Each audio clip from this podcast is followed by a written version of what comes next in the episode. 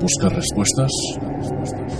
¿Quieres caminar junto a nosotros por este camino hacia lo insólito y lo desconocido? Acompáñanos. Únete a En la Búsqueda, programa presentado y dirigido por Yolanda García y José Antonio Roldán.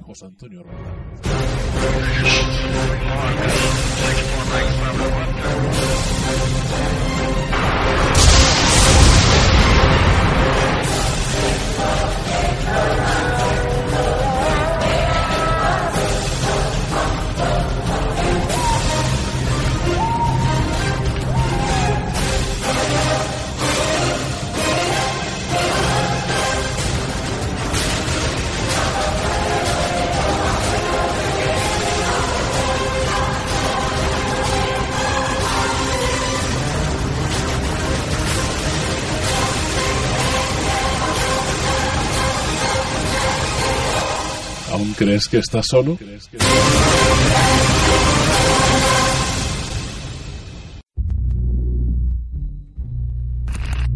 ¿Quieres ponerte en contacto con nosotros? Contacta con ELB a través de la página web www.enlabúsquedaradio.com o a través del mail del programa contacto arroba en la Tienes muchas formas de ponerte en contacto con nosotros, incluso en nuestra página oficial del programa o a través de nuestro perfil de Facebook. O síguenos en nuestro perfil de Twitter, arroba en la búsqueda 1.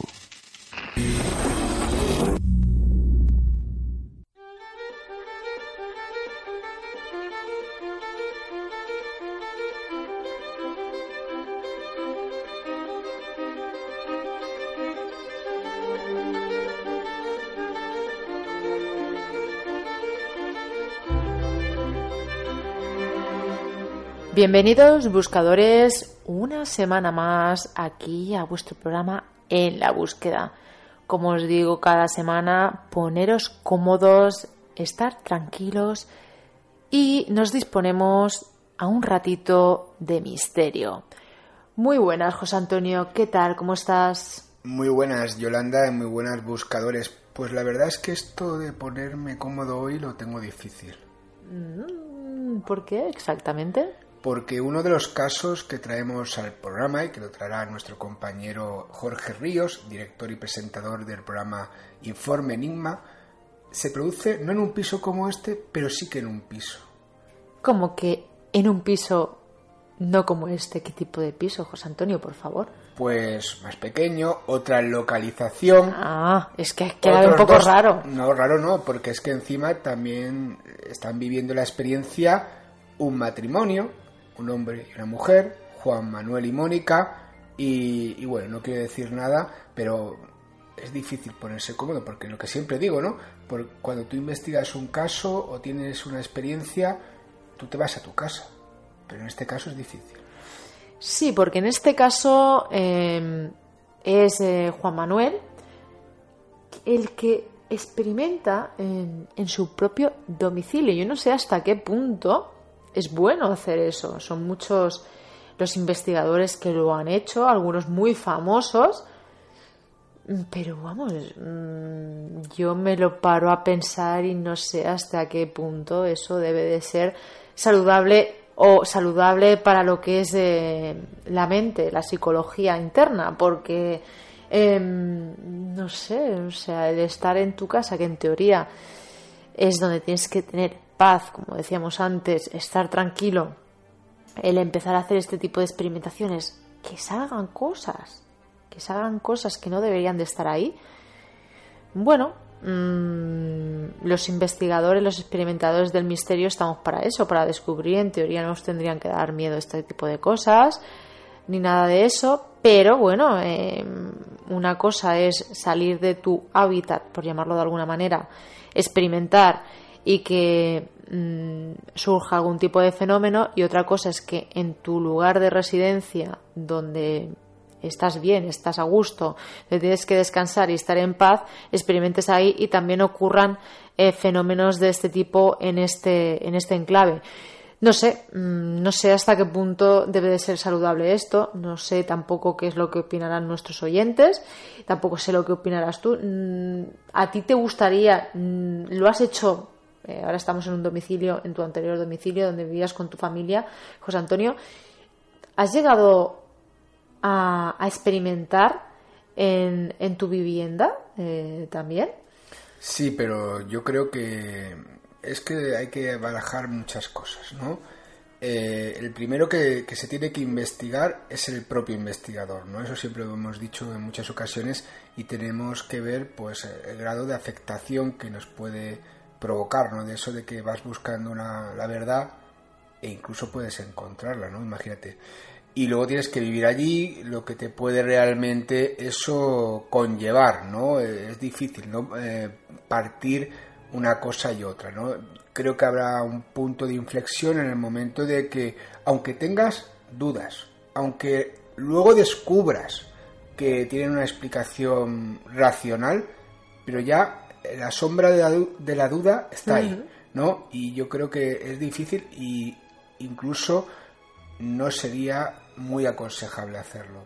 Desde mi punto de vista, lógicamente los buscadores y buscadoras tienen su punto de vista y estas son las cosas a las que siempre me refiero que deberíamos poner en común la gente que por lo menos experimentamos, ¿no? Eh, una especie de protocolo, no esos que, están por ahí de protocolos que eso ya está arcaico, no sirven para nada, más que nada porque los, el instrumental, la tecnología de ahora no es la de hace 20 años ni 30 años. Hoy unos micrófonos eh, muy, muy, muy sensibles que puede captar absolutamente todo y que luego es muy difícil de discriminar a la hora de analizar porque bueno sí que podemos ir apuntando que si sonido de, estómago que si ruidito que damos un golpe que si la típica chaqueta pero hay cosas que ni siquiera tú estás escuchando pero que la grabadora, y sobre todo gracias a esos eh, finos micrófonos, va a captar y luego te va a sembrar dudas. Tenemos ahí el caso de que nos trae Jorge Ríos eh, con los testimonios Juan Manuel y Mónica. Vamos a recordar algunos testimonios eh, que ya han venido aquí en la búsqueda, que tú has tenido en tu programa también encuentros y que hasta ahora no habíamos puesto en la búsqueda y luego escucharemos, si te parece bien, bueno, te, parece bien, te diré que parecer porque eres tú la que lo lees, respuestas del más allá con un caso de, de, un buscador que nos vas a, comentar, ¿no? Un poco va a ser el desarrollo del programa, solo quedan dos programas más de, temporada. Eh, la semana que viene, pues si no pasa nada, tendrás, no sé si el dudoso honor de entrevistarme a mí, que esto parece como aquello de, parece que, que viene, que viene, pues, pues y, al final no llega. Pero, al final la semana Luego tenemos también un programa final de temporada que a mí me hace ilusión hacerlo. No, no voy a decir sobre qué es. Esto es idea mía, son locuras de, de Yolanda, eh, cosas que a mí me gustan, de cosas que se pueden encontrar por internet no tiene que ver con testimonios, pero yo creo que sí que gustará a, nuestros oyentes. Y bueno, ahí lo dejo. Eh, unos cuantos amigos ya nos han hecho unas grabaciones, lo dejamos ahí. Em, que bueno, ya lo escuchan. Va a ser diferente. Va a ser diferente. Mm, pero que sí, sí que está. Va a ser diferente en nuestro programa, porque en nuestro programa no son cosas, este tipo de cosas no se suelen hacer. Y bueno, a ver, a ver cómo, cómo sale. Bueno, pero nosotros vamos variando cada, cada temporada, en cada programa. Y, y, nada, queda ese programa, dos programas más y tendremos. Y en uno imagino que, te entrevistaré a ti, imagino. Que en, uno, en el siguiente. Que en el siguiente ya, ya no hay mucha cosa más. Eh, recordaros también el tema del concurso. Concurso. Que a poder ser se dirá. La semana que viene, no a poder ser. Se dirá la semana que viene. Bueno, pero es que, es que lo iremos diciendo por vía Facebook, porque el sorteo será, o vía Twitter, pero claro, el, el directo donde realizaremos este sorteo lo haremos a través de Facebook. Yo había pensado hacerlo a través de telepatía, que se También, también lo podrías hacer así, si quieres. Bueno, os recuerdo, eh, Tras la huella del misterio de José Antonio Roldán, de editorial Círculo Rojo, es el, el motivo de este concurso y si queréis tenerlo en vuestra librería, luego si lo queréis leer también, como dice José Antonio, lo podéis hacer. Incluso. Incluso. Y luego comentarme. Y luego comentárselo. ¡Uy, vaya caquita! Así, así, final, de, de libro, José Antonio. ¡Oh, me ha encantado José Antonio el libro! pasa Lo que sea. Lo que sea. Lo Lo, que que, sea. salga, lo que realmente piensen. Eh, exactamente. No vamos a vetar a nadie siempre y cuando eh, lo digan con respeto y sobre todo sin, sin querer ofender, que eso, bueno, ya sabéis que en este programa no está permitido. Bueno, no me lío más. eh, para poder concursar, eh, para conseguir este libro, Tras la huella del misterio de José Antonio Roldán, editorial Círculo Rojo, tenéis que escribir a contacto en la búsqueda eh, contándonos eh, si habéis tenido algún tipo de experiencia, también decir que queréis eh, este libro, entrar en el sorteo, que no habéis tenido ningún tipo de experiencia. Mira, no he tenido ningún tipo de experiencia, pero quiero el libro. También, también podéis participar. em, luego, si lo deseáis, y ya, bueno, ya mirando más para la temporada que viene, eh, si, bueno, nos contáis vuestra experiencia y decidís o queréis, os hace ilusión contarla también para el programa delante de los micrófonos y hablar con nosotros personalmente, también lo podéis hacer. No hay ningún tipo de problema. Y luego habrá gente que dirá, hay algunos que me lo ha dicho, no sé si en cachondeo, es que siempre regaláis en los sorteos libros tuyos. A ver, a esa gente a ver, nosotros también podemos regalar otro tipo de cosas. Yo he pensado que si alguien dona, por ejemplo, un, un apartamento en Marinador, también podemos sortearlo. Lo compartiremos con ellos durante una temporada, por eso. Pero, Uy, oye, ¿por qué no, no? O un Ferrari. Hablando de donar, me vuelvo a repetir. Os recuerdo que si queréis donar, eh, aunque sea un euro para el programa, os vais a la plataforma www.evox.com, entráis en el canal de En la Búsqueda y ahí tenéis un botoncito donde pone donar. Si queréis eh, donar algo para el programa, para estos humildes presentadores, eh, que también tienen que también tienen su trabajo y aparte esto es otro, otro trabajo aparte, si lo queréis hacer, podéis hacerlo. Pero lo has aclarado muy bien. Sí, a un euro, aunque sea, ¿no? Porque hubo uno que nos mandó su apéndice por, por un sobre. Anda, José Antonio, por favor. Es coña, pero queda Es bien. coña. Pues bueno, queridos amigos, no sé, José Antonio, si quieres recalcar algo más antes de comenzar. Bueno, el programa ya ha comenzado. Antes de meternos ya en materia. Claro, es que nosotros mismos no- nos, no sé, nos censuramos a nosotros mismos porque decimos, es que hacemos unas introducciones, pero en 10 minutos lo que hemos llegado a decir. Pero es que tú no te censuras, te censuran algún tipo de oyente que, bueno, que no les gusta que te pegues 10 minutos o 11 minutos hablando en la presentación. No les gusta, quieren que nos metamos en materia ya. Pues a ese oyente o a, esos oyentes o a quien sea, no sé, eh, se me acaba de ocurrir. Para la temporada que viene, que tendrá que ser fuera de las emisoras en FM, lógicamente, vamos a proponernos un día abrir el micro y estar aquí 8 o 9 horas. Vale, vale, vale. Aquí hablamos del tiempo, de lo que tú No, no, no, quieras. no, de misterio. Ah, de misterio. Bueno, pues no estaría mal. Mira, un día haremos un programa. Oye, a lo mejor durante todo el verano que tenemos tanto tiempo, Mm. eh, cogemos un día, abrimos los micrófonos y hacemos aquí un programa aquí de, de, de cinco horas aquí hablando tú y yo. Pam, pam, pam, pam, pam, pam, pam. Cinco horas. Bueno, los que sean. Cinco horas. Bueno, queridos buscadores, muchísimas gracias por estar junto a nosotros en esta nueva aventura de misterio. Y ahora sí, vamos a meternos en materia y esperamos que os guste el programa de hoy.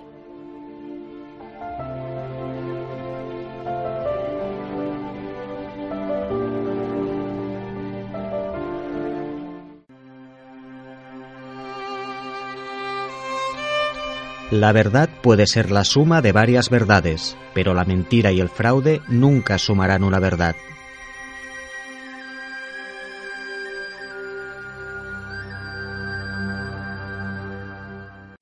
Estábamos en un pueblo de vacaciones llamado Favara, que es de Zaragoza, y yo ya cre- creía y había visto algo, ¿no? De lo en cuestión de los ovnis. Pero aquella noche estábamos mi madre y yo, sería la una de la madrugada. Mi exmarido se había bajado abajo con los niños y el marido de mi madre no había subido. Y entonces de pronto sentimos como una explosión sorda y se puso como si fuese de día una luz mm, enorme, veíamos todos los tejados, las antenas de televisión, todo, y como si fuera de día. Y nos quedamos paralizadas durante un rato mirando la luz. La luz era preciosa, era como, como cuando hacen la soldadura, que es la blanca un poco azuladita, pero más, más blanca, ¿no? No hacía daño a los ojos, pero no sé los segundos ni, ni el rato que estuvimos mirándola, y de pronto algo, un objeto oscuro, salió, pues yo siempre digo que a, miles de kilómetros de, mm, de velocidad, porque fue, en un momento ya estaba en el cielo y el cielo se abrió. Y estaba como si fueran dos columnas y, había, en, había estrellas. Yo también veía las estrellas de, mm, del, en el fondo, ¿no?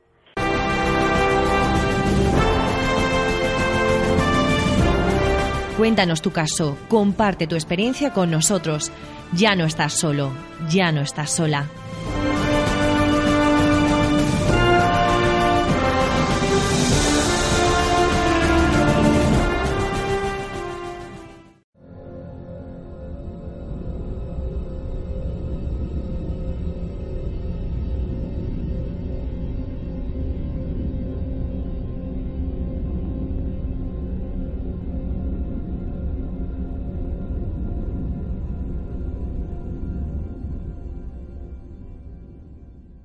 Los casos relacionados con lo paranormal, con lo insólito, con lo desconocido, son difíciles de estudiar, de investigar.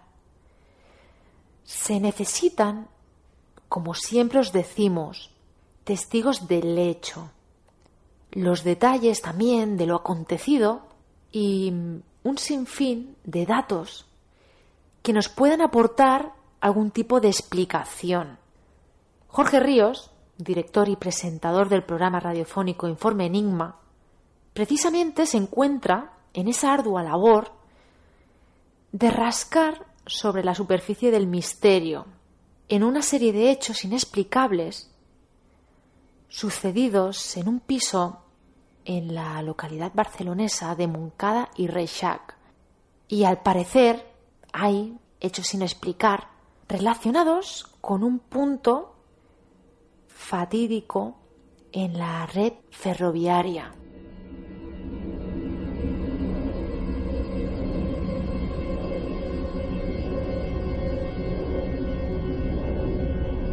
Muy buenas, Jorge. Bienvenido a En la Búsqueda. Muy buenas, Yolanda. Hola, muy buenas. Bueno, pues eh, como decía, bienvenido por primera vez aquí a, los micrófonos de En la Búsqueda. Y bueno, vamos a, meternos ya en el tema que, te ha traído aquí al programa. Eh, Jorge, a grandes rasgos, eh, ¿qué está pasando en el que has denominado expediente Moncada?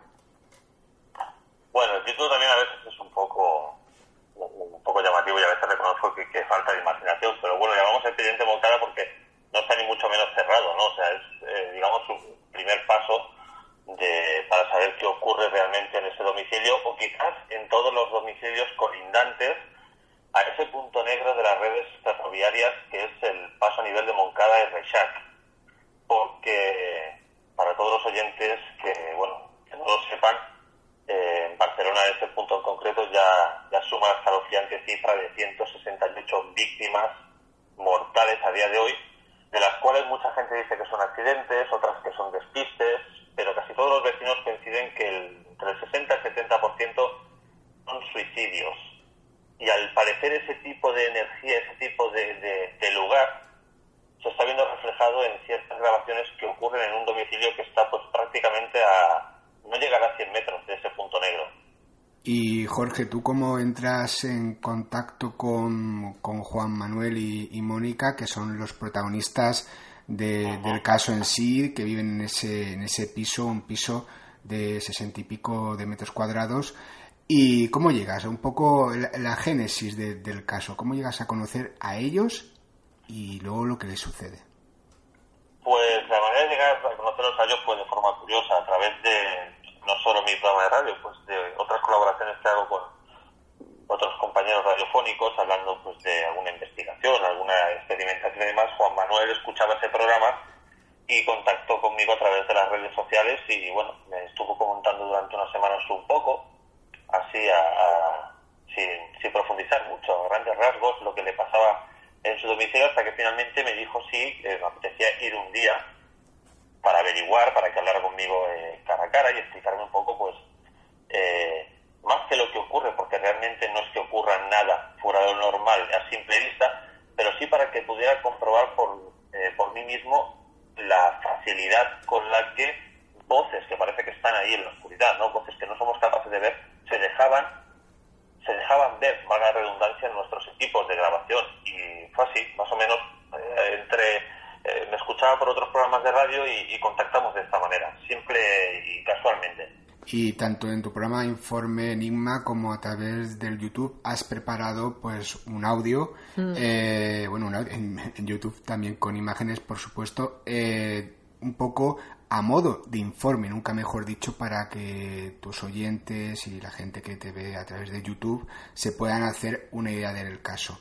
En el, ahora vamos a escuchar Sí, vamos a escucharlo. más o menos 13 minutos de, de ese audio donde hablan Juan Manuel, habla Mónica y también eh, pone, bueno, pones en, esa preparatoria de, de voces eh, presuntas parafonías captadas por ellos, por Juan Manuel, porque digamos que es la persona más aficionada a la, y luego ahí Mónica lo comentará, a la transcomunicación instrumental y luego una parte final eh, que expones eh, parafonías o presuntas parafonías que tú captas cuando fuiste allí.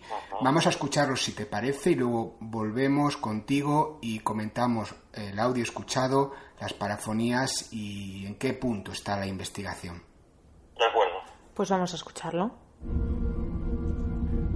Nosotros vivíamos en Santa Coloma de Gramanet y estábamos buscando piso. Encontremos esto y nos lo compremos en el, do- eh, en en el 99. Nos casemos en el 2003. Vinimos a vivir, lo reformamos, vinimos a vivir y aquí aparentemente pues no pasaba nada, no, había ninguna voz, tampoco yo tenía interés, supongo yo que eso, ¿no? que será si pones oreja o grabas, yo no grababa nada. Vinimos aquí y aquí no pasaba nada. No he hecho mucho caso, a estas cosas hasta que empezó con las psicofonías y realmente las quiero mantener al margen. Sí que es verdad que he escuchado cosas que ha grabado y me, me parece que son reales. A mí me lo parece. Por eso mismo quiero mantenerlo al margen. No es una cosa que sea de mi agrado. ¿Puedes decir tu nombre?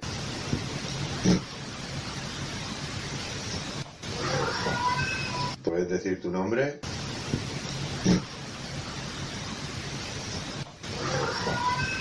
¿Puedes decir tu nombre?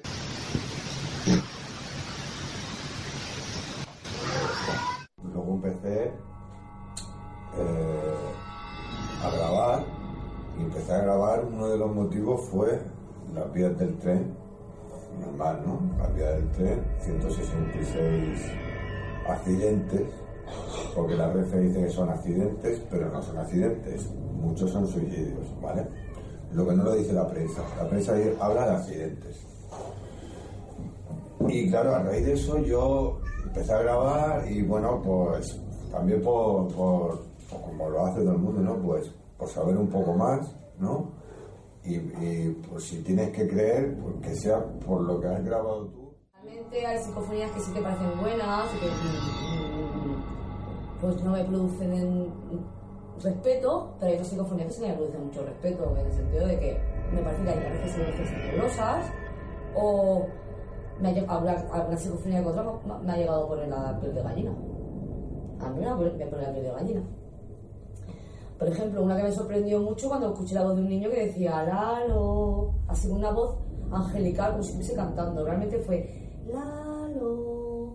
Y, y uno de mis perros se llama Lalo. El Lala viene aquí, se asoma, el Lala viene aquí, se asoma, el Lala viene aquí, se asoma. O cuando se ponen a insultar. No me hace nada de gracia, pero nada. Cuando insultan no me hace nada de gracia. Y las últimas que escuché, porque me gusta escuchar para saber lo que está haciendo, eh, mm, escuché unas voces muy, muy macabras, no me gustaron nada. Realmente ahora estoy un poco más acostumbrada, pero al principio, al principio es que no lo soportaba.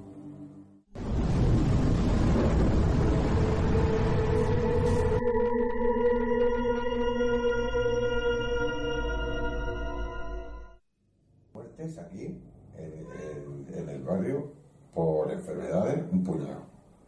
¿Vale? Hay una. ¿Has visto la cementera? Hay una cementera ahí, hay problemas de que produce cáncer, alergia, bueno. El, esto lo puedes comprobar. los casos de cáncer en Moncada está todo súper concentrado y le echan las culpas a la cementera.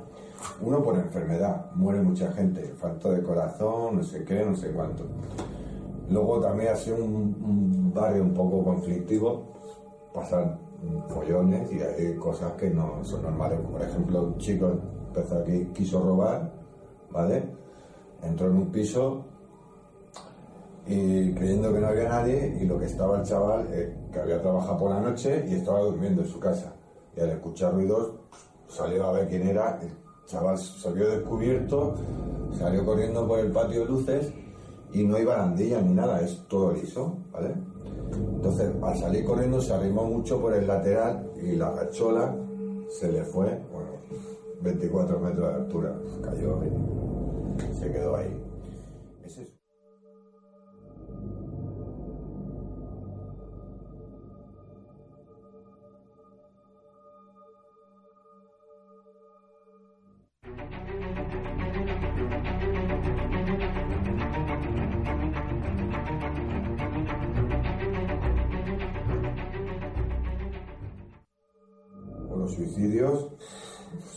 De todas las maneras.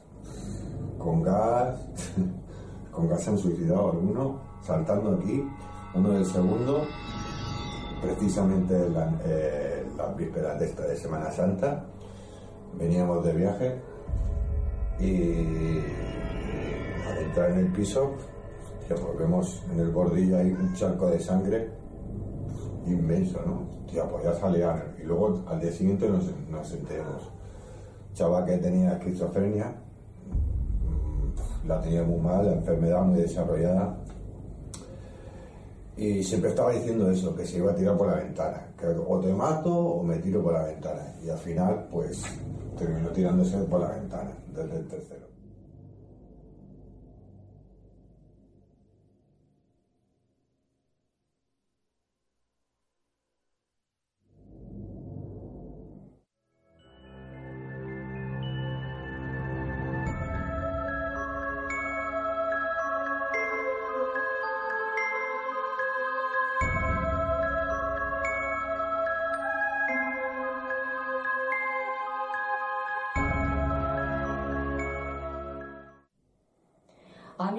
De esos temas no me gusta mucho hablar. No me gusta hablar, a veces él intenta debatir conmigo y yo cambio de tema. Eh, no lo sé, yo creo, yo a ver, a ver, yo fui auxiliar de geriatría durante unos cuantos años y sí que creo en estas cosas, porque a mí lo que me pasó a lo mejor, la experiencia que he tenido yo, aparte de una que tuvimos en el coche con él, otra experiencia que me asustó muchísimo es que yo estaba en la parte del lavadero Ahí la residencia de, eh, la residencia de ancianos no había, los, ancianos no tenían cocina en las habitaciones. Ni, podían fumar, bueno, realmente no fuman. No podían tener mechero, ni podían tener nada. Entonces, a mí mis compañeras me habían comentado que de vez en cuando os olía a vela o a incienso. Entonces, me acuerdo yo que un domingo estaba trabajando, que estaba de guardia y estaba doblando en la lavandería ropa. Y no el olor al incienso, el olor ese de las iglesias. A vela. Olor a vela. Y me acuerdo que me extrañó, empecé a mirar para un lado, para otro, me recorrió toda la planta de abajo, toda la planta de arriba, nadie había encendido nada. Luego aquí, a unos 100 metros, 150 metros, una hora más, está la vía de tren que traspasa Moncada, que tiene un problema. Tiene el problema de los accesos. La vía pasa por todo el pueblo entero y en los pasos a niveles la gente no lo respeta, ¿vale? Y cruza con las barreras bajadas. Y hay trenes de larga distancia que pasan entre 120 y 130 kilómetros por hora.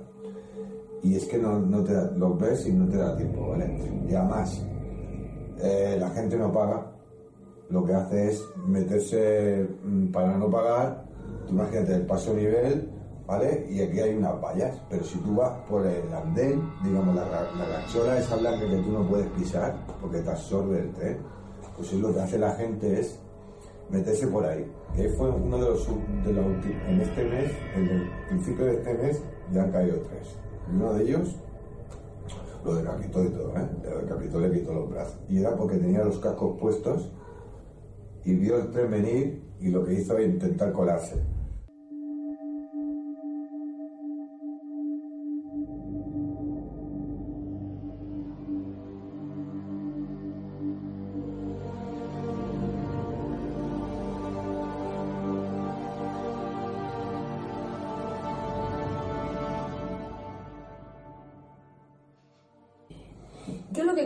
Donde han habido muertes siempre hay algo. Donde fallece gente, eh, en los hospitales, eh, en las residencias de ancianos, que mueren muchos abuelos allí, no llegan al hospital y mueren allí. Yo creo que siempre queda algo. Sí, yo creo que puede haber algo por aquí, sí. Pero me gusta mantenerlo al margen. Es una cosa que no la quiero pensar. Pasa que se lleva este tema y mira, no me queda otra. Sí que pasan cositas extrañas, ¿no? Que nosotros le queremos dar, pues, no darle importancia. Como, por ejemplo, no sé, pues, ¿qué te puedo contar? Por lo, lo de la moneda, ¿no? Dejar el dinero, ¿no? Y a la hora y media que se caiga el dinero. O lo de la pared, ¿no? Por ejemplo, ponerte a grabar psicofonías y, de repente estar allí así grabando por la noche y escuchar un ruido de una, con una mano flotando de una mesita de noche, pasa por encima de tu cabeza a la otra. Son cosas cosas extrañas que no tienen nada que ver con la psicofonía, ¿no? Pero que pasan, sí. ¿No queréis hablar conmigo? ¿No queréis hablar conmigo? ¿No queréis hablar conmigo? Habido dragones. Habido dragones. Habido dragones.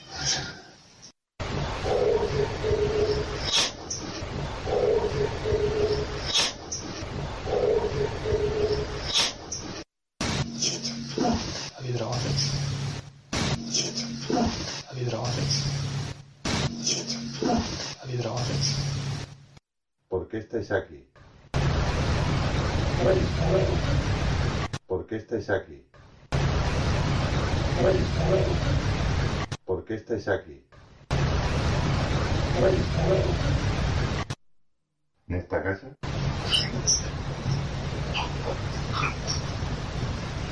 ¿En esta casa?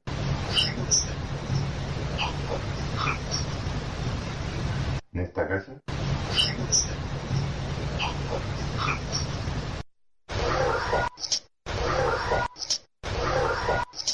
¿No tenéis nada que decir? ¿No tenéis nada que decir?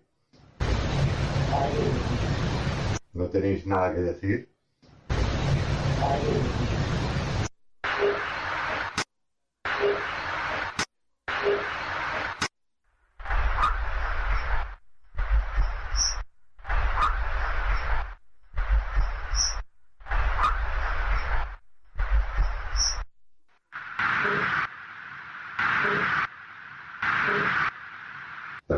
¿Alguno de?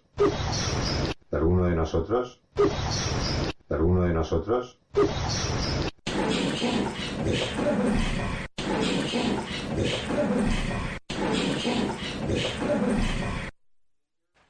El Lara viene aquí, se asoma, ve que está el Paquito y se pierde.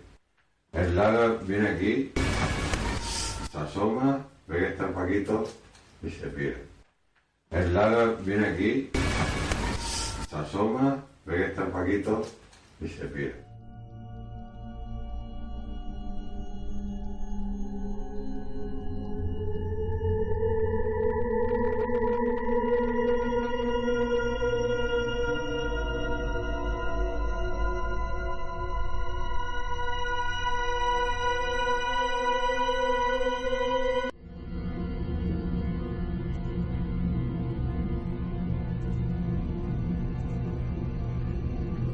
Pues esto es eh, lo que podréis encontrar también en el canal de Jorge Ríos. ¿Cuál es el canal? ¿Cuál Jorge? es el, el canal donde pueden ver el vídeo donde se ha sido extraído este, este audio, Jorge?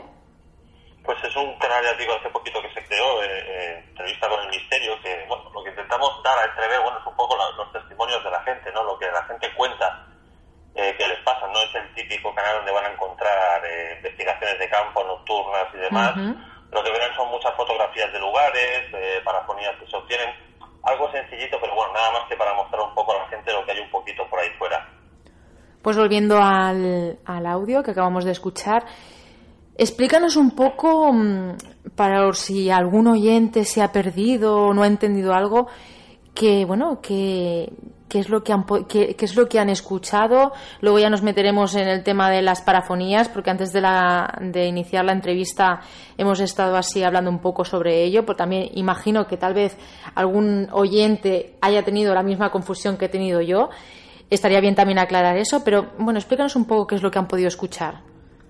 Pues en la entrevista lo que escuchan es Juan Manuel, ¿Mm? y la entrevista son 13 minutos, realmente era bastante más larga, pero bueno, como queríamos enfocarlo en lo que pasa en el paso a nivel, o, as- o por lo menos donde ellos creen que realmente es el foco de, de tensión, eh, pues Juan Manuel explica un poco eso, ¿no? Desde el momento que ellos se casan hasta que llegan a su piso y realmente pues eh, ahí se dan, a simple vista, no ocurre nada, no ocurre nada en la casa porque ellos no han profundizado.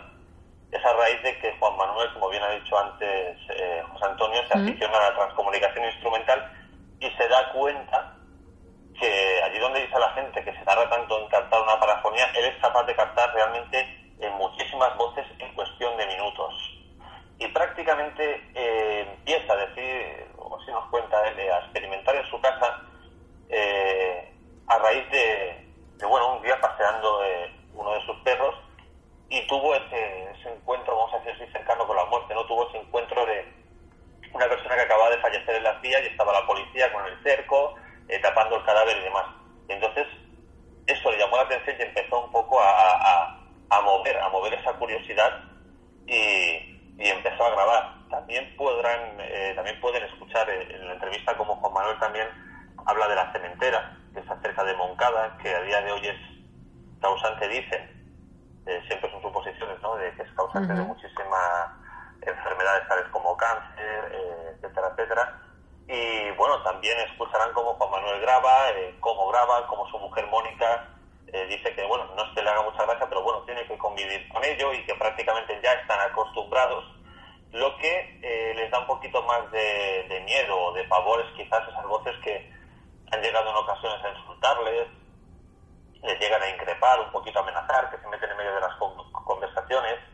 Y sobre todo quiero recalcar yo, y también lo recalcan ellos en esa entrevista, que es que la casa, más allá de, esto, a simple vista parece que no ocurre nada. Tú cuando cruzas la puerta, pues es un piso, 65 metros cuadrados, quizás 70, eh, familia trabajadora, una casa normal y corriente, tranquila.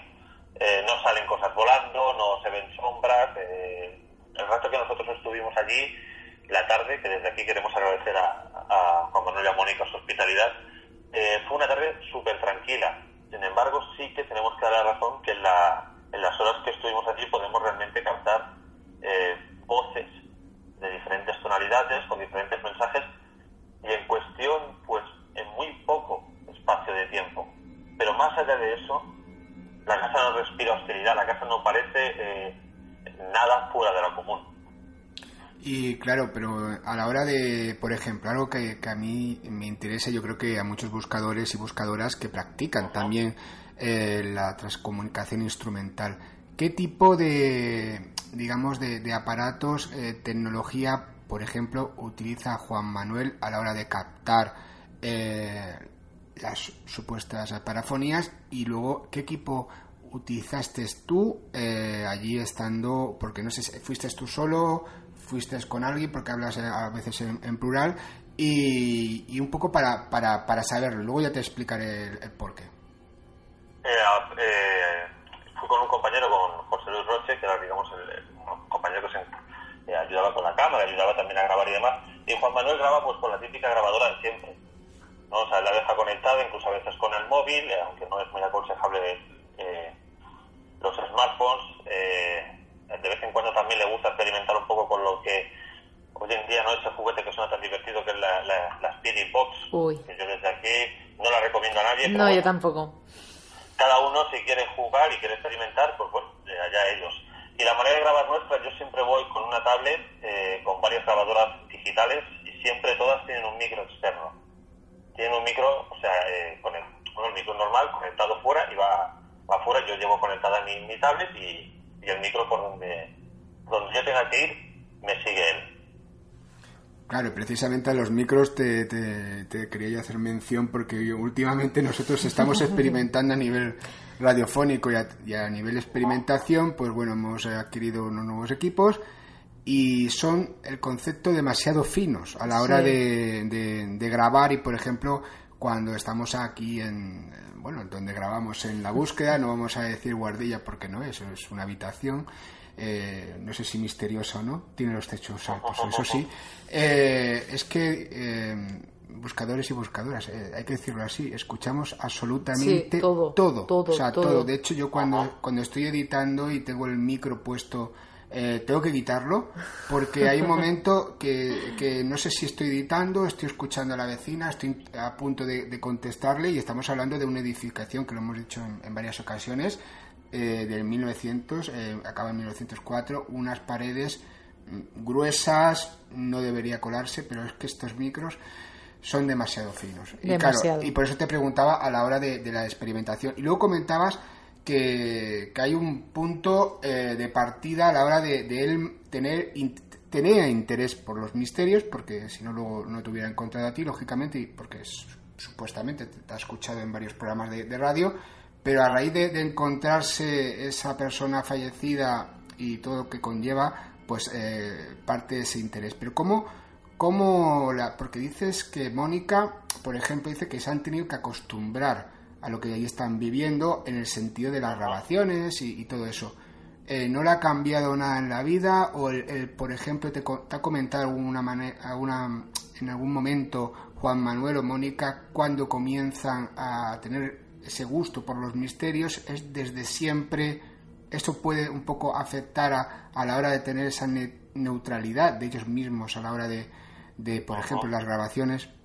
Haciendo referencia a la primera pregunta con el tema de micros, sí que claro, nunca, se- nunca podemos hablar una certeza de un 100% de decir, no, seguro que estamos hablando de voces que provienen del más allá, no para nada, siempre se pueden colar cosas, pero bueno, como todos intentamos que en lo más eh, rigurosamente posible anotar cualquier sonido exterior, eh, a la hora de hacer limpiezas, a la hora de pasarlo al equipo, lo miramos en, en espectros, lo miramos en gráficas, si tienen cierta eh, regularidad, cierto hasta qué niveles llegan, eh, muchas otras cosas antes de decir, bueno, esto es algo extraño, porque de hecho todos los audios eh, se podían colar y de hecho se colaban alguna vez a alguien que pasaba un poco más cerca de la puerta de la entrada. O sea, tuvimos muchas cosas, muchas cosas en cuenta a la hora de, extraer estas voces. Y de hecho las voces no son tampoco las típicas, siempre parece que tengan el clic antes, de clic después ese típico de las parafonías, o cambian de tonalidad muy rápido, algo que para la voz humana a veces es un poquito un poquito complicado. Y la segunda eh, eh, pregunta que me hacía sobre Juan Manuel, sí que nos eh, relataba él fuera de cámaras, que bueno, que el mundo del misterio siempre le ha gustado, siempre. Y de hecho ya había tenido experiencias anteriormente en otros domicilios donde él vivía, eh, experiencias que quizás lo marcaron un poco. Y, pero aquí, a simple vista en su casa, más allá de esto, excepto que lo relata en la entrevista algo así como que cuenta que una vez notó como que le pasaban una mano por la pared de la habitación. Más allá de eso, ya te digo que dicen que la casa es tranquila. Y cuando Mónica se refiere que tienen que convivir con ellos es porque Juan Manuel graba muy seguido. No es que grabe un día, no. Normalmente él, pues por afición, le ha cogido prácticamente a grabar eh, casi cada día. Y entonces, claro, Mónica tiene que escuchar cada día lo que ha grabado. Por eso llega un momento que dice, yo y al final, pues ya me he acostumbrado. Claro, y es que lo que comentas también es un punto muy a tener en cuenta. Juan Manuel, ya- eh, aunque dice que bueno ahí no pasaba nada hasta que no comienza a grabar, eh, sí que viene con un historial de que ya le haya sucedido algún tipo de, de cosa, también relacionada con, con lo paranormal, ¿o no? Sí, sí, sí. sí. Las Sol- que él cuenta, no las recuerdo exactamente ahora, pero bueno, eran también temas de eh, ver algún tipo de sombra, algún tipo de contacto un poco más directo con lo que quizás podemos decir un fantasma, ¿no? Un algo, algo que, que a simple vista no somos capaces de ver. Y Mónica no. ¿O Mónica había tenido algún tipo de experiencia anterior o, o no? ¿O no lo contó? Mónica relata en el vídeo que ella fue testigo Ujú. de, un- o así lo cree de lo que nosotros decimos eh, cariesencia, no cambia dolores. Estamos trabajando en una residencia geriátrica donde allí, pues, eh, como ya cuenta la entrevista, no se puede fumar, no se puede encender absolutamente nada y muchos días, bueno, pues eh, olían a incienso, olían al típico, la típico, el típico cidio de iglesia y cosas así. Pero más allá de eso, ella por lo menos no, no nos contó que hubiera sufrido anteriormente ningún tipo de, de, de antecedente. O sea, ella, ella parece que no tenga ningún tipo de antecedente en ese sentido. Y si lo hubiera, a nosotros por lo menos no nos lo mencionó en el tiempo que estuvimos allí. Y Jorge, volviendo ya al audio que hemos escuchado, ahí podemos extraer unas cuantas supuestas parafonías. No sabemos exactamente qué es lo que dicen, imagino que nuestros oyentes lo habrán escuchado y tampoco sabrán eh, lo que dicen. ¿Podrías decirnos un poquito qué, qué es lo que crees oír en estas supuestas parafonías? Y además, eh, que esta era la duda que yo tenía al principio, antes de, de comenzar la entrevista, que en las primeras eh, que se escuchan, que son las de, las de ellos, eh, me da la sensación de que lo que se escuchaba era un gato. Es más, durante parte de la entrevista se va escuchando un gatito por detrás. Entonces, claro, yo al escucharlos decía, ostras, a ver si es que se han confundido y, y creen, mira, yo qué sé, que esto es una algo del más allá, por llamarlo de alguna manera. Eh, pero no, me has comentado que no, que es que se escucha el, el gato y después o por encima se escucha una voz, ¿no? ¿Podrías explicarnos un poco a ver qué es lo que dicen y para que si los oyentes lo quieren volver a escuchar o lo quieren ir a ver a- al vídeo que hay en tu canal, que más o menos sepan lo que están escuchando? Eh, una de las primeras eh, voces, bueno, que interviene entre medio de la entrevista es cuando Mónica dice, una de las psicofonías que a mí más me ponen los pelos de punta es una en la que hacen referencia a mi, a mi perro Lalo. Eh, dice que es como una especie de voz angelical.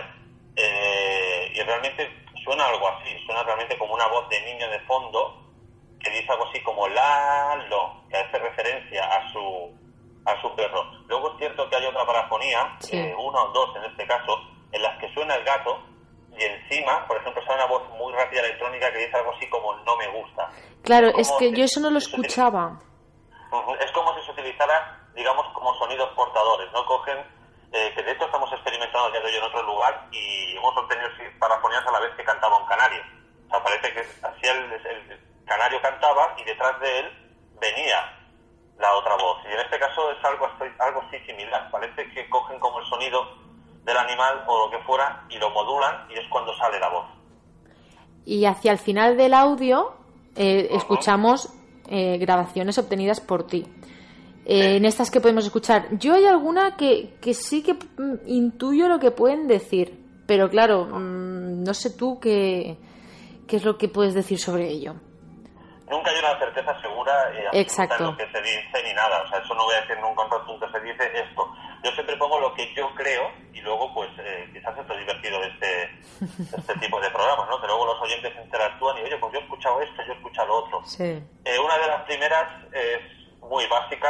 El Juan Manuel pregunta, ¿no queréis hablar conmigo? Y sale una cosa así que dice como Asha. No tiene, eh, es como un, ¿cómo decirlo? Es como una especie de expresión que utilizan en, en- por aquella zona. No tiene, no tiene mayor eh, relevancia. Eh, luego otra, por ejemplo, eh, sale una voz que dice, haremos experimentos, cálmate. Algunas voces han obtenido alea- a- aleatoriamente y otras han sido con, con preguntas. También es curioso que eh, parece que siempre se graban más cuando pregunta él que cuando preguntamos los demás. Eso también eh, me gustaría remarcarlo, porque nosotros preguntamos y muchas veces, muchas veces había silencio y preguntaba Juan Manuel y automáticamente parecía que se obtenía eh, esa voz, esa, esa grabación. Otra de las que podemos escuchar también eh, es una que es, realmente muy complicado, que dice algo así como, así lo interpretamos nosotros, ¿eh? algo como Chicho fue aquí grabando. Aquí grabando es claro y parece que seamos una- uno de nosotros, los que estamos ahí, pero no corresponde a ninguna voz de los que estamos en aquel salón en aquel momento. Eso es realmente lo más curioso y, y no es una voz lejana que hayamos cantado porque eh, cuando nosotros lo oímos, lo oímos como si estuviera pegado a nuestro altavoz. O sea, algo como si realmente estuviera con nosotros. Y ahora que... Luego otra, Di- di- ujú. di- no, no, di, di. salía eh, también muy interesante que Juan Manuel pregunta ¿por qué estáis aquí? Y sale una voz que dice Él está dentro. Él está dentro. Y esto fue en un, en un momento en el que yo salía y Juan Manuel se quedaba detrás mío y se quedaba preguntando y parece como si sea referencia, no como diciendo tú te quedas dentro. O sea, es, una especie de confluencia de muchas cosas aquí. Ujú.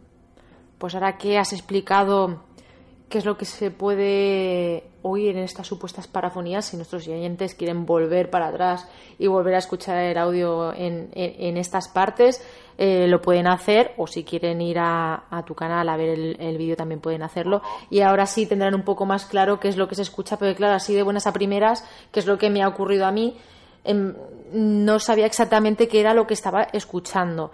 Eh, también es verdad que a veces, también suele ocurrir que, bueno, eh, uno, por ejemplo, yo cuando estaba escuchando las tuyas, por ejemplo, porque las primeras no, no escuchaba gran cosa, eh, me ha parecido escuchar, entender otras palabras, que ahora tampoco te sabré decir, tendría que volverlo a escuchar, que no creo que no tenía nada que ver con las, con las que me estás diciendo tú.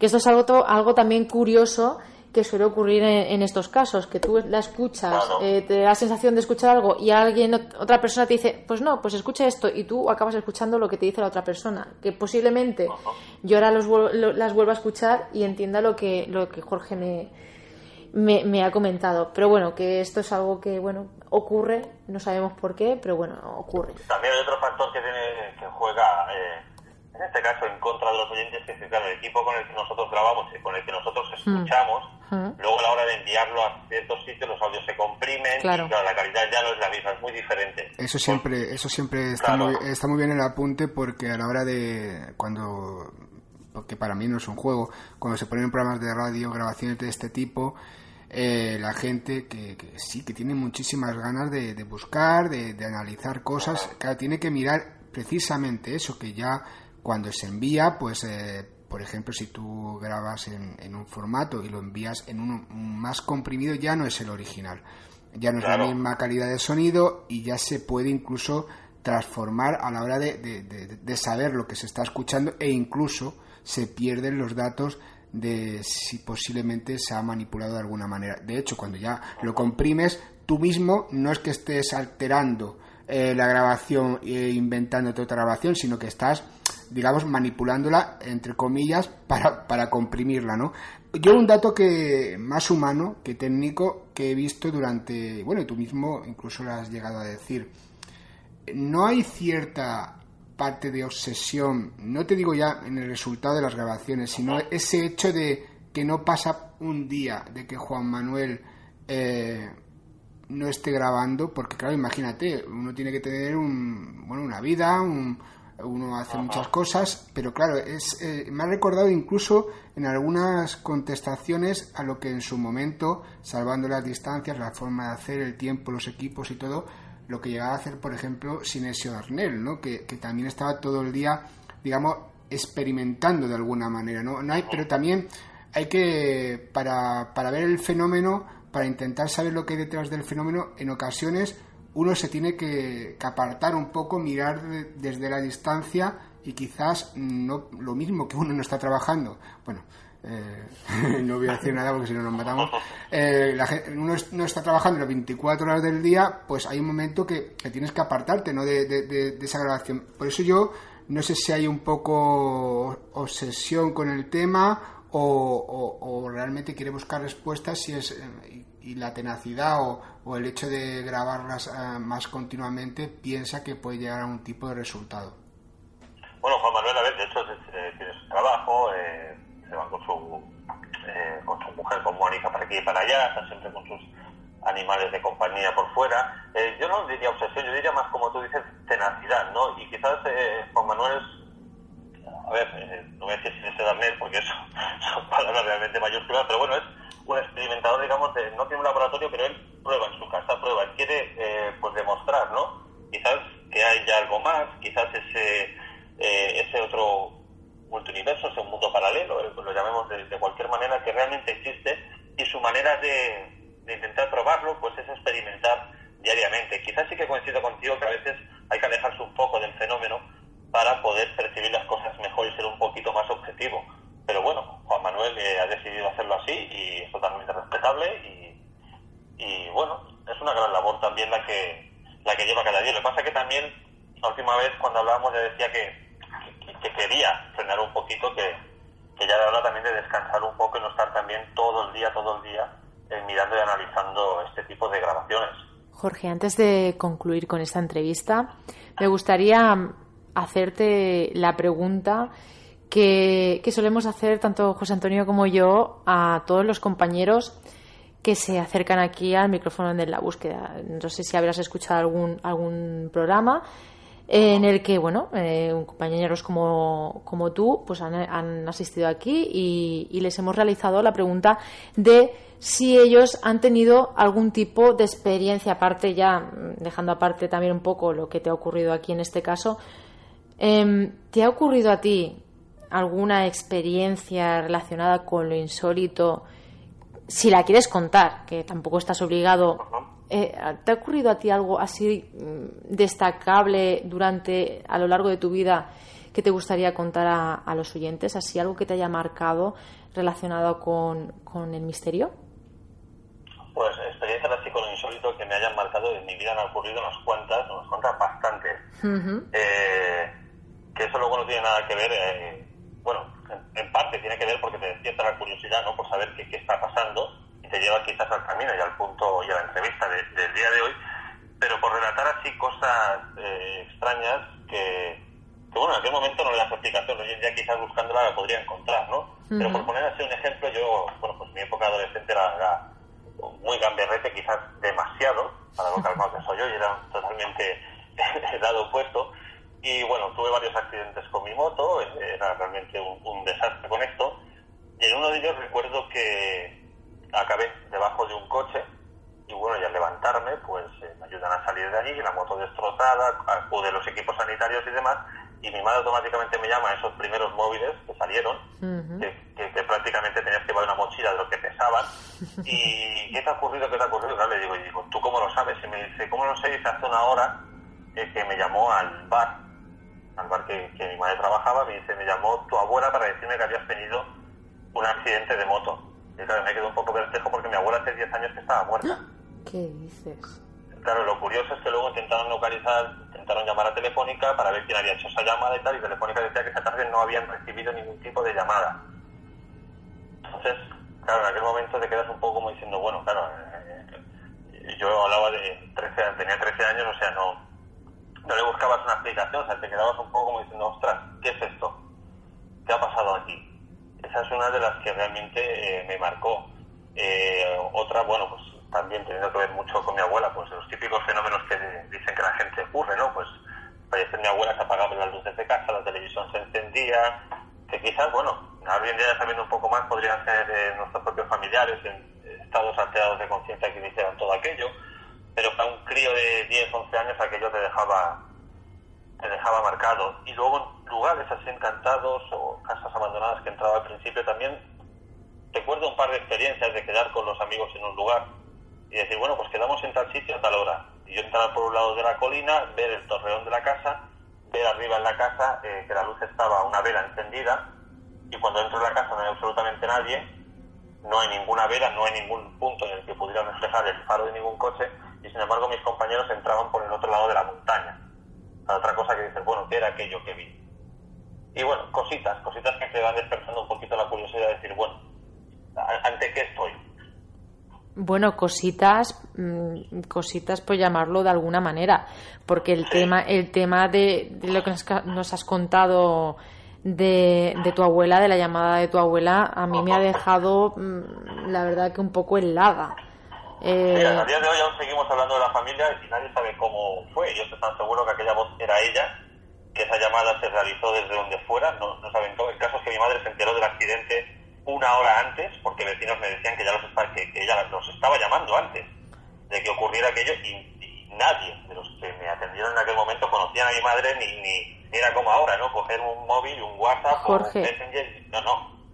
em, un momentito, a ver, el tema, o sea, estamos hablando de que la llamó una hora antes de que te ocurriera a ti el accidente, que a mí no me ha quedado claro, una hora antes Una de que a ti te ocurriera el accidente. Sí, sí, una hora Claro, antes. es que, a ver, es que estamos hablando de que ya no solamente es el hecho de que llamara tu abuela fallecida, o eso, o eso parece, estamos hablando de que, aunque sea quien sea, estaba anticipándose una hora antes a tu accidente. Es que es un poco un cúmulo de cosas. Sí, sí, o sea, yo recibo esta llamada de mi madre en el momento que tengo el accidente, dos o tres minutos después, como diciendo, ¿qué te ha pasado? ¿Estás bien? Y yo, ¿y tú cómo te has enterado? Y luego me dice, luego te lo cuento. Luego fue cuando me contó esta historia, pero bueno, por vecinos y demás he podido saber que ella ya había momentos antes, minutos antes, llamado otra vez, a ver dónde está mi hijo, dónde no está. Y es más, ahora me viene más a la memoria. De hecho, en aquella grabación, según eh, relata mi madre, su compañera, se escuchaba la voz eh, de mi abuela tal que decía, eh, Jorge tenido un accidente y eso, pero luego se dejaba como el micro abierto y se escuchaba el momento de que yo dejo a mi amigo Aitor en su casa y el recorrido que hago durante unos minutos con la moto hasta que tengo el accidente. Y eso queda grabado, o ellos lo escuchan así prácticamente una hora antes de que ocurra. Entonces, claro, estamos ante, ante qué ha pasado aquí. Jorge, me acabo de. Ahora mismo. No, me- yo sí, yo sí, ya. Tú lo has entendido. yo- no es que ahora me acabo de perder. Digamos, supuestamente la abuela llama a, a su hija, sería, ¿no? A, a- Sí. a tu madre. Sí, sí. Eh, le dice Jorge ha tenido un accidente, y- pero hay un momento que deja hablar y es como cuando, bueno, pues te estás hablando con alguien, deja el teléfono ahí, crees que has cortado y lo que se escucha, pues Pero es está que en hablando de una realidad... grabación. No, pero bueno, porque es, lo que se escuchaba. Ah, vale, lo que escuchaba. vale, vale. Es el momento de, de lo que estaba viviendo Jorge, ¿no? No, como decías lo de la grabación, No, es di- la- no, la di- no- no llamada. entendía, o sea, te estaba refiriendo a la llamada. Claro, la llamada Vale, que recibió en aquel momento. Vale, vale, vale. Pues a mí es que me parece súper fuerte. O sea, es normal, normal que, hayas querido seguir en el tema del misterio y que te haya salido esa inquietud por saber si hay algo más, porque es que después de ocurrirte algo así, es que es tremendo. ¿eh? Eh, tu madre, eh, después de eso, ella también ha seguido interesada en el tema del misterio, o nunca le había llamado esto, porque claro, ella, para ella también tuvo que ser fuerte esto. Bueno, en mi familia siempre ha habido un poco este tipo de, de vamos a decirlo así, ¿no? de, de afición por el misterio. Eh, que más o que menos cuando eran adolescentes pues, pues hacían la ouija o se metían en algún lugar de estos a hacer un poquito eh, eh. Y siempre habían historias, eh, porque yo aunque vivo ahora mismo en Palamos, en Gerona, en mi familia es de la localidad natal de Ripollet, entonces allí recuerdo que había una escuela que le llamaban el tren, la escuela del tren, donde, bueno, estaba la leyenda negra de que eh, varios muchachos, varios chicos, eh, niños pequeños, habían ahorcado en el, ahí, perdón, ahorcado, ahogado en el pozo del colegio y que, bueno, lo típico, ¿no? Al caer la noche, pues escuchaban las voces y demás. Pues aquello era un, pues, como las ramblas de Barcelona, o sea, aquello cada día era frecuentado por, decenas de personas buscando voces, buscando ese tipo de luces. Y esas historias, pues para mí, eh, teniendo 10 o 11 años, pues poco a poco van haciendo mella, van haciendo mella. Y luego mi hermano, pues cuando tenía que cuidar de mí, pues estar en casa, me llevaba a campamentos militares abandonados con él y sus amigos. Y quieras o no, aquí ya eso va haciendo una bola, va haciendo una bola y al final, pues aquí estoy. Pues bueno, aquí estás hablándonos de tus experiencias personales, de tus encuentros con lo insólito y también de ese informe Moncada que hace referencia al caso de Juan Manuel y Mónica, que sigue abierto, como bien dices, y que bueno, que esperamos que nos tengas al tanto de esto y de otras investigaciones. Y quien quiera escuchar eh, a Jorge Ríos, informe Enigma, que lo ponga en Ivos, que lo ponga en Mm. internet. Y, y bueno, vamos a mover el misterio entre todos. Muchísimas gracias, Jorge, por Yo esta. también soy oyente de Jorge Ríos, ¿eh? Soy oy- oyente de todo el mundo. Tú eres oyente de, de- de todo el mundo. Sí, ya, ya, ya lo sé. Pero de Sí. Jorge Ríos también. Bueno, bueno, de todo el mundo no. eh, también es un poco. Hay gente que no escucha. No, hay gente que no escucho, sí. y unos cuantos que no escucho. Pero bueno, tampoco, ahora no va a ser el caso de que diga que no escucho. Gra- gracias a Dios. Mira, estrope- me ha hecho se ha hecho un ruidito el micro cuando ha dicho gente que no escucho. Eh, Sí. ¿Ves? Respuestas Sí, del más allá. Pues nada, hasta la próxima, Jorge, y muchísimas gracias por venir aquí a, a En la Búsqueda. Eh, gracias a vosotros y bueno, pues, un saludo a todos vuestros oyentes y nos vemos la próxima vez. Vale, adiós. Hasta la próxima, Jorge. Hasta la próxima.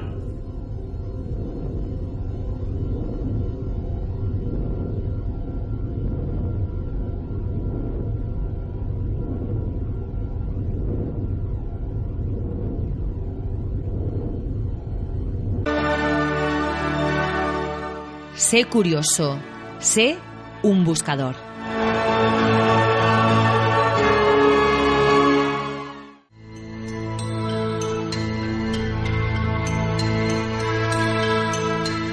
¿Quieres conocer qué tipo de fenómenos extraños sucedieron en el tanatorio de Ceuta? ¿Qué se aparece en la curva de los gitanos de San Andrés de la Barca? ¿Qué hay de cierto o no en el caso de Torres Albana? Tras la huella del misterio de José Antonio Roldán, editorial Círculo Rojo, colección Guante Blanco, más de una docena de casos de lo insólito investigados en el lugar de los hechos, con entrevistas a los protagonistas de cada suceso. Viaja junto a José Antonio Roldán tras la huella del misterio. www.editorialcirculorrojo.com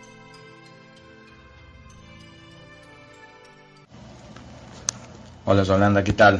Eh, te mando un saludo desde acá de Córdoba. Bueno, eh, te comento el último caso que tuve, que aunque ya pasó, ya pasaron unos años, el más fuerte tal vez, y el, que te, te quiero comentar por toda la situación que se, se presentó, digamos. Yo venía una noche de domingo a las 23 horas aproximadamente de una reunión. Tomo un taxi para ir a mi al que era en ese momento mi domicilio. El camino que vamos, en el que, en el que voy con el vehículo, digamos, en el, taxi, eh, era por una avenida principal ancha de, dos carriles y eh, en esa época del año mm, no, no estaba muy transcurrido, todavía no había empezado, digamos, la, la época de temporada turística, por lo tanto no había mucho tránsito. Al ser de noche, prácticamente no había ningún vehículo. Avanzo aproximadamente 100 metros, avanzamos en el, en el taxi, llegamos a un semáforo que estaba en rojo, entonces, bueno, el, vehículo se detiene eh, para esperar luz verde. Por la calle que corta, digamos la avenida, venía subiendo una moto. Cuando yo miro hacia la izquierda veo que la moto aparece hacia la avenida y hace un giro hacia, hacia su derecha. Un camionero imprudente venía, venía a todo lo que daba y se pasa el semáforo en rojo y pasa por encima de la moto. Literalmente. O sea, yo siento el, el estampido, siento el ruido y bueno, veo por abajo de las ruedas todo el bulto de la motocicleta y bueno, yo me pregunto qué pasa en ese momento con las personas que estaba manejando. Entonces nos da luz eh, verde el, el semáforo y yo por favor así en un tono bastante alterado o exaltado mejor dicho le digo al, al taxista que se detenga Eh, se detiene unos metros adelante donde el accidente cosa que en ningún momento atinó a hacer el camión el camión sigue su camino pasa otro vehículo que se va a perseguirlo digamos al, camión para que se detenga o que dé cuenta de lo que acaba de hacer.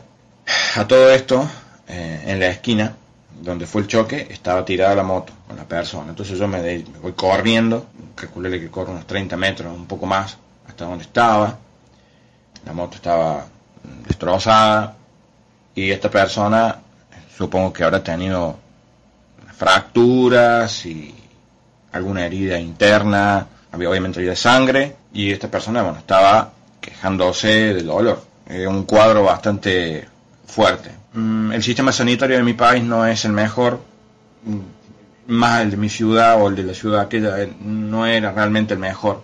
El hospital estaba muy cerca de ahí, pero no había ambulancia porque los choferes no sé si estaban de paro y no sé qué cosa. Así que estábamos solamente supeditados o a moverlo nosotros y correr el riesgo de que esa persona se le agudice alguna herida que pueda llegar, podía haber llegado a tener, o que la policía lo mueva. Llega la policía y la policía, yo veía que lo miró y como que se tomó muy tranquila la situación. Yo me vuelvo caminando, ya viendo que había otra gente que se responsabilizara, del asunto, y me voy caminando para el taxi, bueno. Y me puse a pensar, y se lo compartí a una persona esto, y le dije, ¿quién sabe, quién sabe si esta noche no estuve tratando con un asesino o con un violador? Llámale premoniciones o, o llámale discernimiento, eh, intu- intuición psíquica mm, dentro de, lo que se quiere llegar a encasillar. El asunto es que a los días yo me entero que esta persona fallece en el hospital. Y me entero de que él hace poco tiempo había salido de la cárcel porque había estado involucrado en el asesinato de una persona en, una, en un negocio telefónico de la ciudad esa donde, donde él residía, donde yo también residía.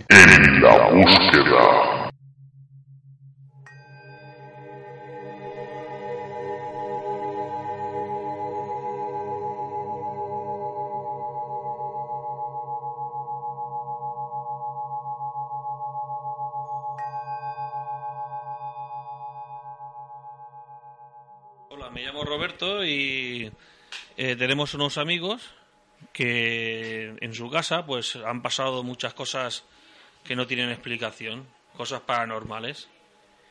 Y hace aproximadamente unos seis años en su casa yo viví una, una experiencia. Eh, era una, una noche de, invierno, no sé, creo que era Navidad, y estábamos en el comedor en el fuego tierra. Y me acuerdo que tenía eh, encima de la chimenea había una Biblia eh, de adorno que estaba cerrada. Y me acuerdo que mi amigo se había comprado una moto hace poco, una moto grande, de grande cubicaje. No sé si una Honda 1900. Pero bueno, el tema es que estábamos así un poco fascinados con la moto, ¿no? Viendo la moto, viendo, o sea, estaba la moto impecable, recién comprada. Y entonces, no sé por qué salió el tema, pero yo me acuerdo que le comenté, si fuera el fin del mundo, porque en aquella época se hablaba mucho del 2012, del fin del mundo, bueno, toda la película que había, ¿no? Entonces, eh, yo le dije, ¿tú qué harías? ¿Qué prefieres, la moto o la Biblia? ¿Con qué te quedarías? Y me acuerdo que dijimos la moto. Porque la Biblia, al fin y al cabo, sí, si fuera última opción, pues al igual la Biblia duraría más, ¿no? Pero que la, la moto, claro, la Biblia hay muchas y la moto era, le costó cara. Y bueno, fue como una especie así de cachondeo. Y no sé si a los cinco minutos, eh, no sé si hablábamos más de, de cosas raras, que tenía figuras de estas de diablos ahí encima de la chimenea y... O sea, le gustan adornar la casa así un poco así de, con cosas así no oscuras, ¿no? Pero cosas fuera de lo normal, ¿no? Y en un momento determinado eh, nos asustamos porque la Biblia empezó a arder. O sea, a- eh, ardiendo. Se, se- empezó a prender.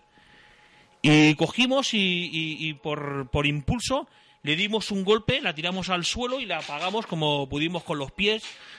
Y bueno, eh, lo que más nos impresionó es que, es que la Biblia no se quemó. O sea, la vimos ardiendo y no tenía, estaba nueva, nueva, impecable, impecable. O sea, que no le había pasado nada, absolutamente nada. O sea, la vimos ardiendo, la tiremos al suelo, la pisoteamos y no le había pasado nada, nada, nada a la Biblia. O sea, no se había quemado y la vimos arder. O sea, clarísimo, ardió delante nuestro y la tiramos al suelo. Sí que fuimos rápido para apagarla, pero bueno, estuvo un, un rato ardiendo. La tiramos al, mientras nos dimos cuenta, la tiramos al suelo para que no quemara más cosas de la, del mueble y la apagamos y nada, no nueva, nueva, como si no hubiera pasado nada, nada, ni, ni chamusquina ni nada, nada y había estado ardiendo. O sea, nos quedamos que ya no hicimos ninguna broma más, ¿sabes? De la Biblia se acabaron las bromas. Aquella noche ahí se acabaron las bromas ya. Y mira, eh, esa experiencia la, vivimos. Que han pasado más cosas en esa casa, han pasado muchas cosas. Pasa que esos son ya, yo no lo he vivido. Pero yo me consta que desde que la compraron, desde el día que entraron, eh, eh, no han parado de pasar cosas. Incluso los que vivían antes de ellos eh, la compraron la casa y no duraron ni tres meses. Y esta gente lleva 14 años.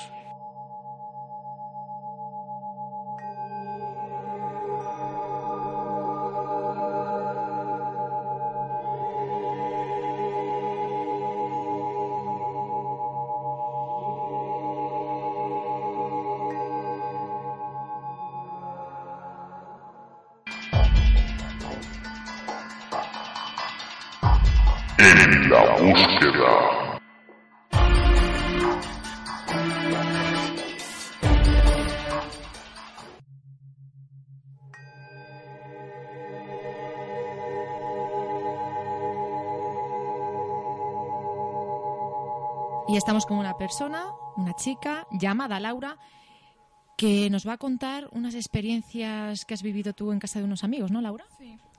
Bueno, me llamo Laura y que nosotros tenemos unos amigos y, siempre estamos muy unidos a ellos, vamos a dormir a su casa, bueno.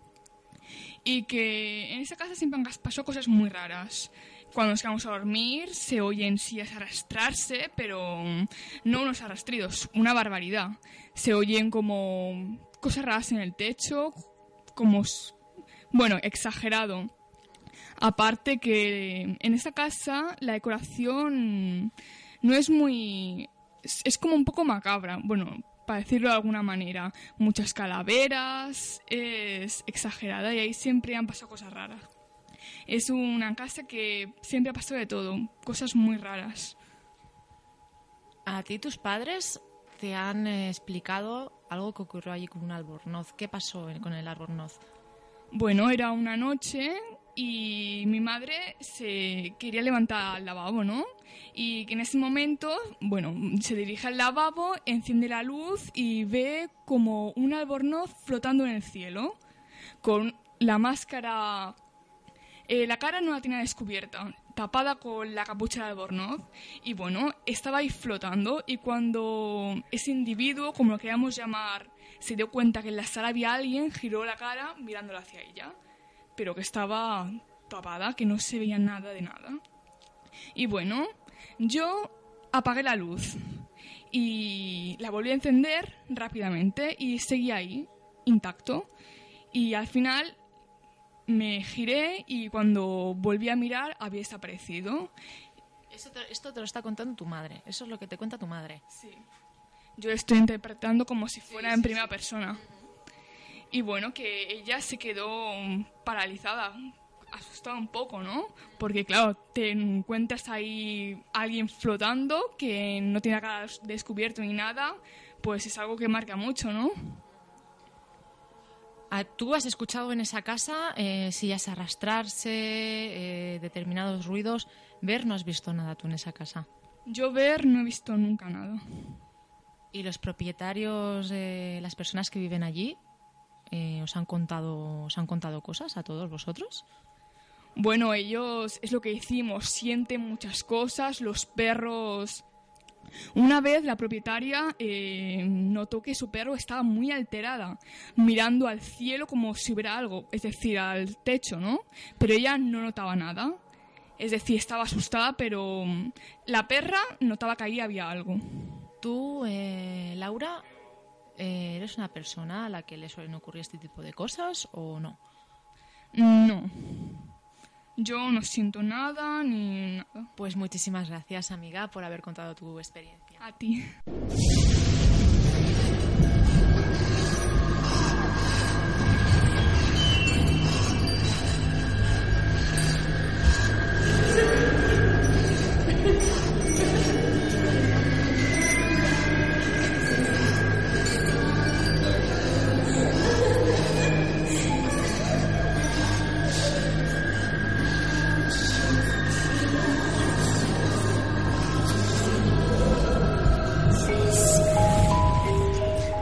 Buenas noches, Yolanda.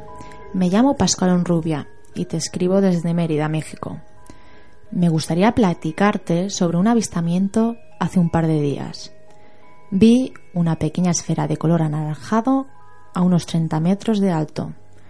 Te lo digo casi con exactitud porque tenía la referencia de un edificio que se encontraba en la paralela de la esfera. Aunque no pertenezco a ningún grupo de observadores de los cielos, como los que hay en mi país, sí que me gusta pasar horas y horas observando el cielo, a ver si vio algo extraño y ese día creo que lo vi.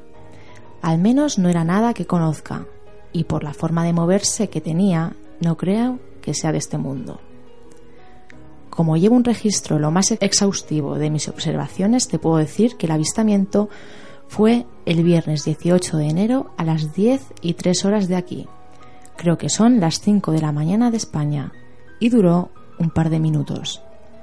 Me gusta el tema OVNI desde siempre y las observaciones las llevo haciendo desde hace años cuando renté en este condominio. Yo residía antes en Canasín. Las observaciones las hago desde la terraza de mi departamento y utilizo binoculares normales, night shoot y un telescopio. Y lo que vi el 18 de enero de este 2013 no lo he visto nunca. En los dos minutos que duró pude ver que cambiaba de forma en un tantito. Del naranja inicial cambió a amarillo, de nuevo a naranja, y su movimiento era errático. De a poco se roza contra el edificio, o al menos esa es la percepción que yo tuve. El tamaño podría ser, para que me entiendas, como el de una pelota balón de fútbol, pero más similar en forma al del fútbol americano, más en forma de sandía. Parecía que estaba buscando algo, y a huevo que al darse cuenta que le observaba se fue. Lo mismo si que es terrestre y es alguna sonda de observación militar, aunque no entiendo por qué en Mérida y qué buscaba. Por favor, Yolanda, si alguien ha visto algo similar ese día, que lo diga. Yo sigo con mis observaciones.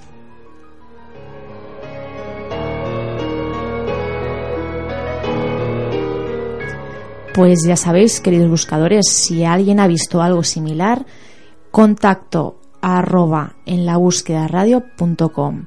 Y vosotros buscadores, como ya os digo, cada semana, si queréis contar vuestra experiencia, solo tenéis que mandármela. Muchísimas, muchísimas gracias por seguir ahí. Y ahora continuamos con el programa.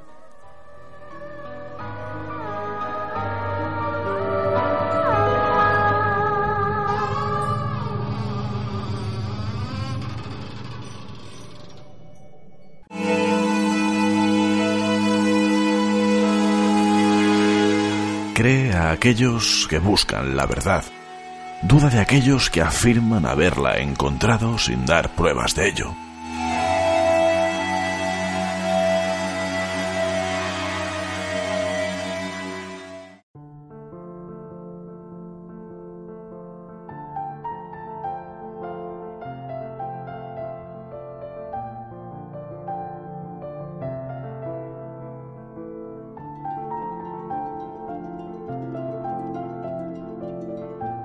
La experiencia que te voy a contar me sucedió hace muchos años. Tengo 73 y me llamo Dulos. Vivo en un pueblo de Tarragona. Os escucho desde hace tiempo, ya que mi nieta os escucha y me gusta cómo lo hacéis. Ella os escucha en el trabajo y yo en casa. A pesar de mi edad, me fascinan las nuevas tecnologías y algo me defiendo. Por lo que cada lunes por la noche sois mi compañía durante un buen rato. Lo que me pasó, para no dar demasiados rodeos, fue hace 33 años. Acababa de enviudar. No te voy a mentir y te voy a decir que cuando conocí a mi marido fue un flechazo porque no lo fue. Y no lo fue por las dos partes. Pero aquí sí puedo aplicar lo del roce hace el cariño. Y el tiempo que pasamos juntos fue maravilloso. Siempre lo tengo muy presente. No te puedo afirmar que su espíritu me acompaña, pero algo te puedo decir que sí que hay. Lo que verdaderamente me impactó fue verlo. Lo vi una semana después de haberlo enterrado. Solamente fue una vez. Verlo estando yo plenamente despierta. Soñar con él y hacerlo de una forma muy vivida, casi cada noche. Pero aquello fue muy distinto. Tras su fallecimiento, me costó volver a casa. Mi hija se acababa de mudar a un pisito cerca de mí. Siempre fue muy madrera y nos llevamos muy bien. Lógicamente, ha habido sus más y sus menos. Pero como en toda relación madre-hija, como ahora ella tiene con la suya. No me quiso dejar sola aquella temporada la peor de toda mi vida. Y estuve una semana conviviendo con ella, día y noche, A la mañana siguiente de pasarme lo que te voy a contar, volví a mi casa. Y ya solamente la abandonaré cuando me entierren al lado de mi Francesc. Lo que no la he abandonado es metafórico. No te vayas a creer que llevo 33 años metida aquí. A pesar de los añitos que tengo, no paro en todo el día y hago muchas actividades. Pues bien, aquella noche, en el piso de Pura, mi única hija, estaba haciendo la cena para distraerme. Mi marido siempre me ayudaba a prepararla y si no, se ponía conmigo en la cocina y hablábamos sobre lo humano y lo divino, y si él cocinaba, me sentaba yo a verlo. Y aquella noche, él estaba allí, pero no de forma espectral o fantasmal, era él. Te puede parecer que me lo imaginé o que debido al estrés que llevaba, tal vez al luto por la pérdida, me lo estaba imaginando, pero no, te puedo afirmar que era él, sin lugar a dudas. Su presencia de carne y hueso, su olor a tabaco que se fuma en pipa, vamos, que era él, y nada de mirarme, sonreírme y evaporarse. Estuvo al menos una hora conmigo y estuvimos hablando. Fue la conversación más bonita que nunca he tenido. Cosas muy personales, muy íntimas. Y las últimas palabras fueron de aliento y de ánimos. Luego se levantó de la silla, se acercó a mí y me dio un beso. Me abrazó y se despidió como cuando salía a tomarse una cerveza con sus compañeros de trabajo. Fue todo tan especial, pero a la vez tan normal. No sé qué pensarás tú y los oyentes, pero te cuento lo que me pasó, tal y como me pasó. Gracias por vuestra compañía. Un abrazo.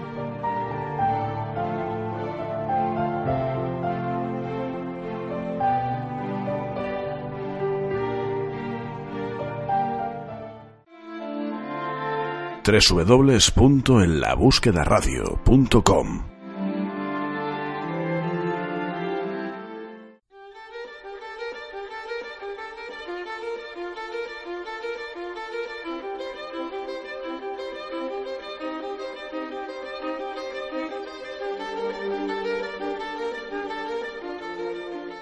Y bueno, buscadores y buscadoras, Yolanda, hasta aquí el número 120 de En la búsqueda. Yo no quería decir durante el programa nada del 120 porque no me acordaba de qué programa era. No sabía si era el 120 o 121. Es que soy un desastre, verdad. No, desastre, ¿no? Yo imagínate con todas las entrevistas que me están haciendo para Tras la huella del misterio, hay un momento que no sé si estoy en un programa, si estoy en otro y me toca acordar de que, bueno, no está Yolanda a mi lado, vale, este no es en la búsqueda, uno descartado. Bueno, alguna vez también lo has hecho en la búsqueda y no estaba yo al lado. O al revés. Dios mío, sí. Sí. Pero bueno, yo pongo... un- Iba a decir un póster de tamaño natural, no. Te tengo siempre presente en mi corazón. Ay, José Antonio, pues bueno. Pues bueno, chicos, eh, José Antonio, ya vamos a ir diciendo adiós, nos vamos despidiendo entre unos y otros. La semana que viene, mm, ya sí o sí, José Antonio, nos vas a tener que hablar de tu libro, vamos a tratar algún tema de los que, de los que hablas en él. Y, y bueno, esperemos, esperemos, porque ya llevamos dando el por saquito con el tema del libro, de que te vamos a hacer la entrevista, José Antonio, y nunca, nunca, nunca llega. Pero bueno, es un programa de misterio. Si hay alguna vidente entre el público o, o vidente, hombre o, o mujer, O ya evidente, sabrá. o evidente. O, evidente ya sabrá que, bueno, le habrá venido que era en el 121 cuando iba a hablar de mi libro. Pues nada, chicos, eh, os esperamos en el programa número 121 de La Búsqueda. Que tengáis un buen día, una buena tarde, una buena noche, una buena semana, un buen mes. Y nada, eh, os esperamos aquí la semana que viene, aquí en En La Búsqueda.